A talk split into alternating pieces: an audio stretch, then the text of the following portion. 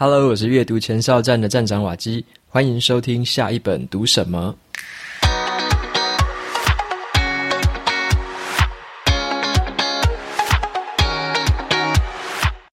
今天我要跟大家分享的这本书叫做《失控的轰炸》，这是一本在谈关于轰炸的历史，告诉我们说，在二战的时候，美军怎么用轰炸这个战术来主导了这个战局的走向。在今天的节目呢，我会跟大家分享这个轰炸这门历史呢，它其实是由一段梦想跟诱惑的故事交织而成。所以今天会跟大家分享这个轰炸到底有什么特别的地方，以及呢，这里面的两个不同的人物，他们对于轰炸这件事情的看法，以及他们后来做出的抉择。那么出版社有提供两本的抽奖证书，有兴趣的朋友可以到节目资讯栏的部落格文章连接，点进去那个文章，拉到最底下，输入你的 email 就可以参加这次的抽奖证书。接下来插入一则推广的资讯，本集节目是由 Set Knowledge 知识卫星赞助播出。今天要跟大家介绍的是一门谈判思维的线上课程，在面对人生重要决策的时候，谈判思维可以帮助你找出最好的解决方案。对于企业管理者来说，拥有谈判思维可以让你从大局观来切入，提升看事情的高度，做出面面俱到的决策。对于职场的工作者来说，拥有谈判思维可以帮你跟老板谈薪资、谈升迁，或者是跟客户谈商业合作，跟跨部门的人争取资源，获得更多的主导权。对于一般的大众来说，谈判思维还可以用在日常的买卖、房地产的议价。而且呢，每次都能帮自己争取到更多。这堂课的讲师呢，是大师级的谈判专家刘必荣老师，他会透过数十种的业界实际案例，让你融会贯通，学到谈判真正的精髓。它还会搭配战术图的应用，教你选择最适合你的谈判战术，搭配课后的练习题啊，让你可以真正的学以致用。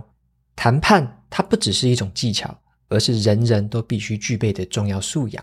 原本这堂很热门的实体课程，它要价将近三万元，但是这一次独家制作了线上课程的版本，费用只要不到原本的一半而已。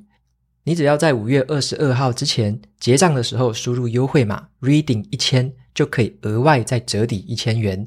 课程资讯和连结都放在节目的资讯栏，有兴趣的朋友欢迎前往参考。接下来就回到今天这本书的分享：失控的轰炸。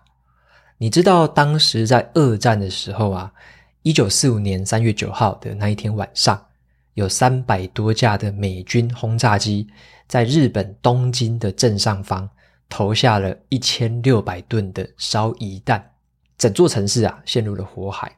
那个时候啊，有背上还背着婴儿的母亲正在逃命。这个母亲停下来喘气之后，才发现自己背上的这个宝贝已经着火了。很多的民众啊，他们就紧紧抓着铁桥的一个角落，直到这个铁桥烫到他们受不了，只好放手，然后摔下去死亡。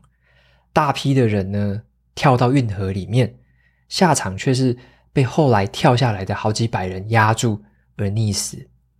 整个场景简直就是地狱的入口。当时呢，在二战的时候啊。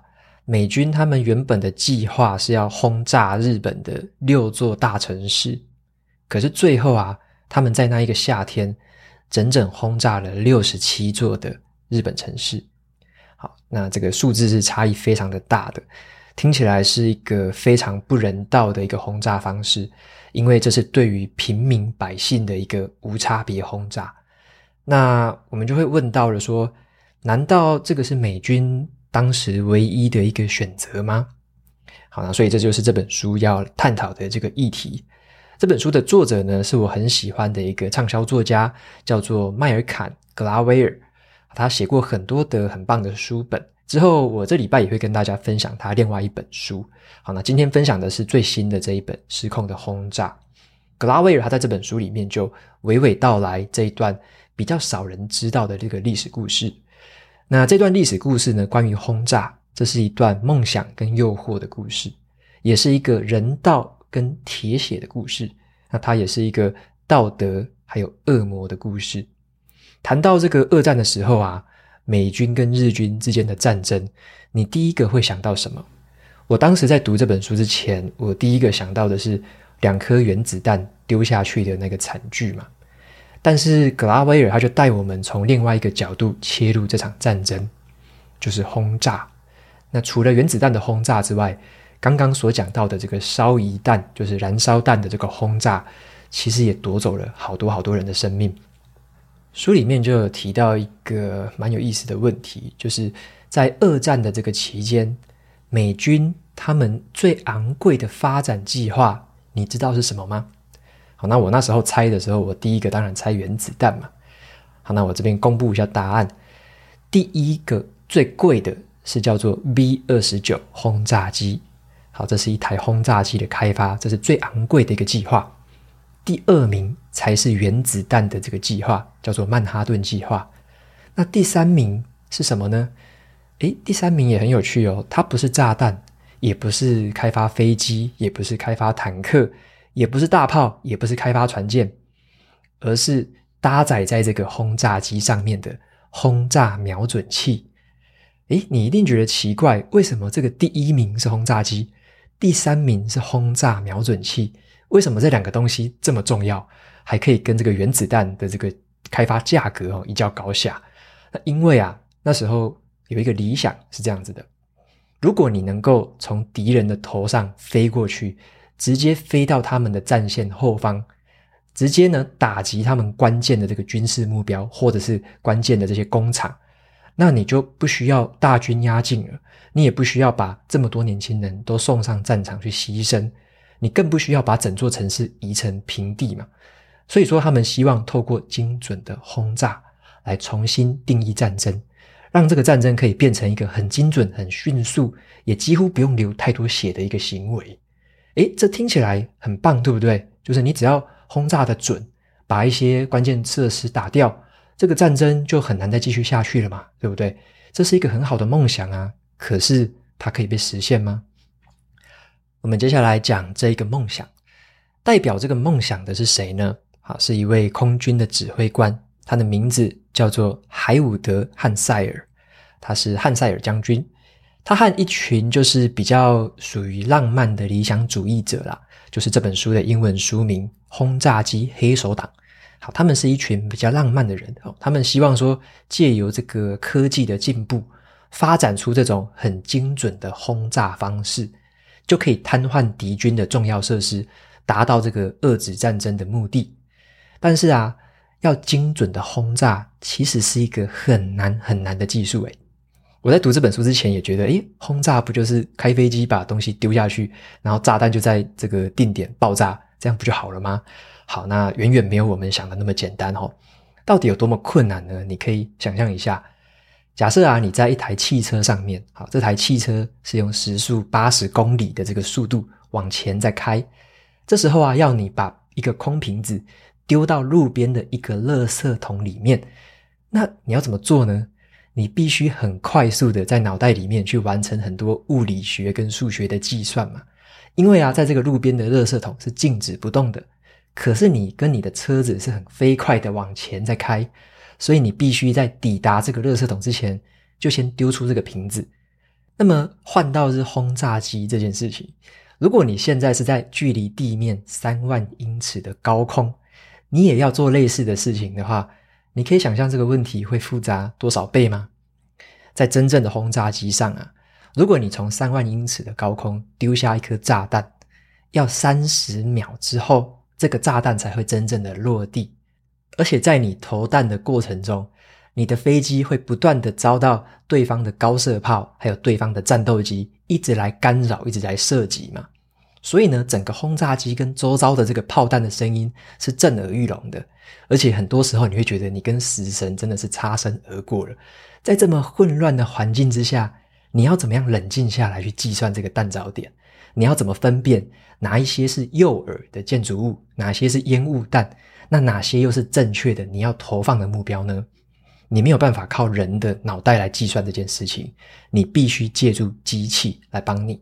因此呢，就有一位科学家叫做诺登，他就开发了诺登轰炸瞄准器，借由这个很精密的机械控制，还有一些参数的运算，它可以帮助这个飞机上面的投弹手很精准的算出这个投弹的位置，就好像是你在三万英尺的高空丢下一颗炸弹，可以炸到地面的一个垃圾桶那样的一个精准度。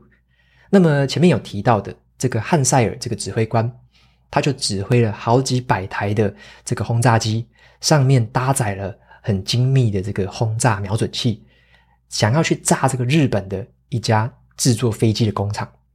结果他达成这个目标了吗？差得可远了。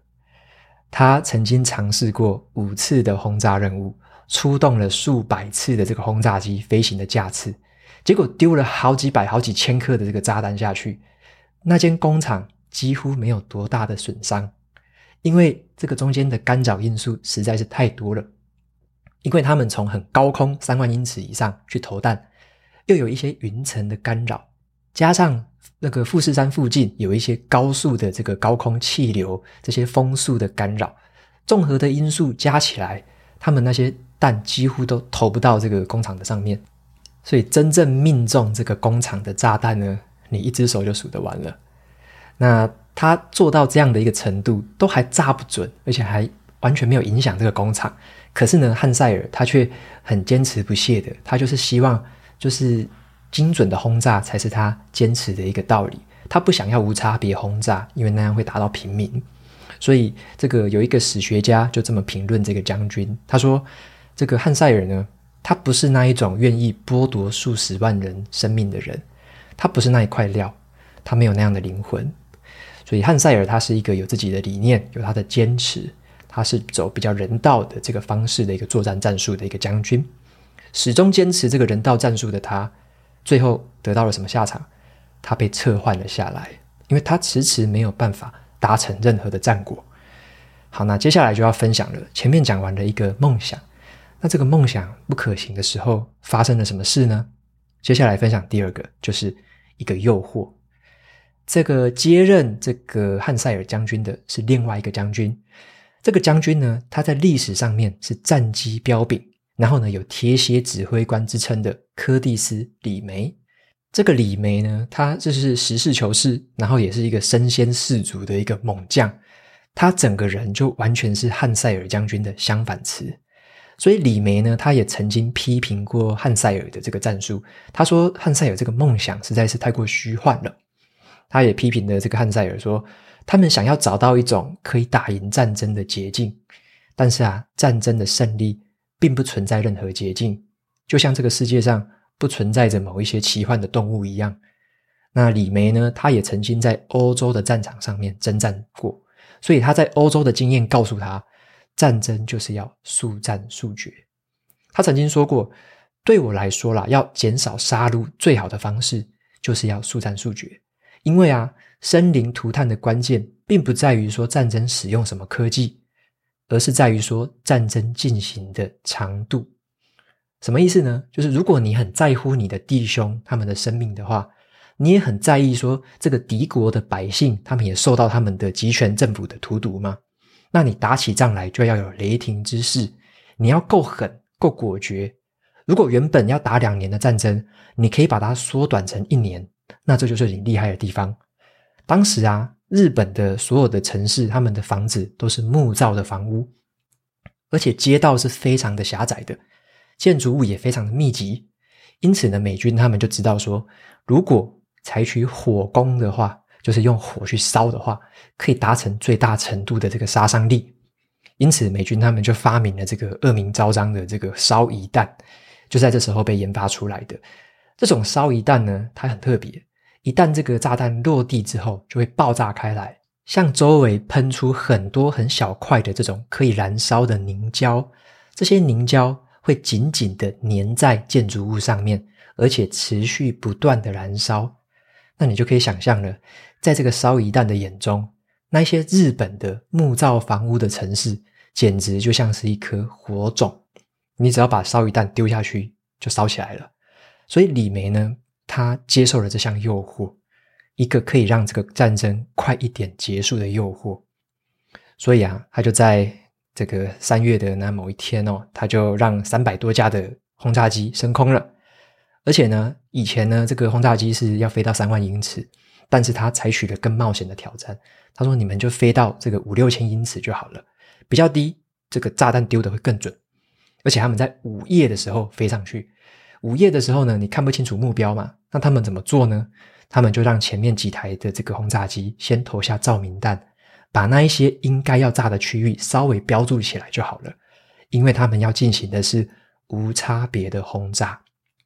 随后啊，就几千吨的这个烧夷弹开始掉下去。”那当这些烧夷弹掉到了东京的这些木造房屋上面的时候，当然就整个烧起来了，而且会造成一种像是火焰风暴那样的效应，因为太这个火太大了，然后温度太高，而且又太密集了，所以几乎就整个街区全部就烧起来。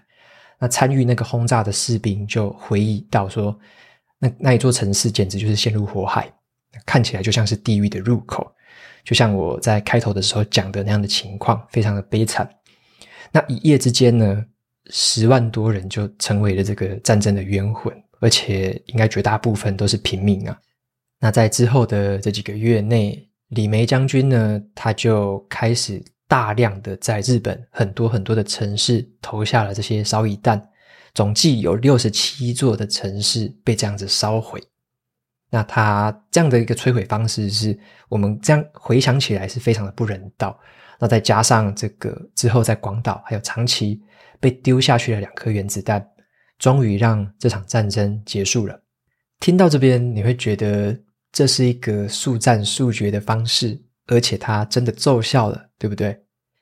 那么在读这本书的过程当中啊，也让我就有回想到说，像麦肯格拉威尔以前他在写书的时候。比较喜欢的就是用很多不同的跨领域的故事，跟很多不同多元样貌的故事去组合起来，来去描述一些主题。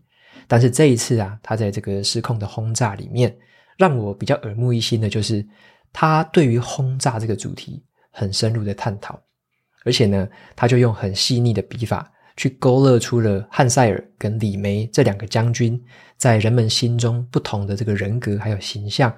而且他也把背后的历史非常清楚的交代了，为什么这一路上会有这样的演变？为什么这样的理想最后没有办法成真？然后呢，造成了最后在二战轰炸日本这样的一个行为？那在最新的这个现代的时代，这个梦想实现了吗？OK，所以这本书呢，在这里面谈论了很多这方面的故事，就是前面有提到的一个梦想跟诱惑交织而成的一个复杂的故事。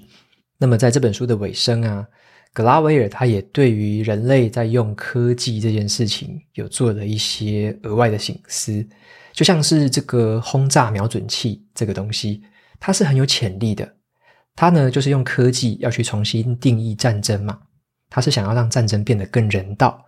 所以呢，格拉维尔他就讲到说，如果我们人类的聪明才智还有科学进步，却不能用来让我们的这些毁天灭地的行为可以得到一点点改善的话，那这两样东西还有什么意义呢？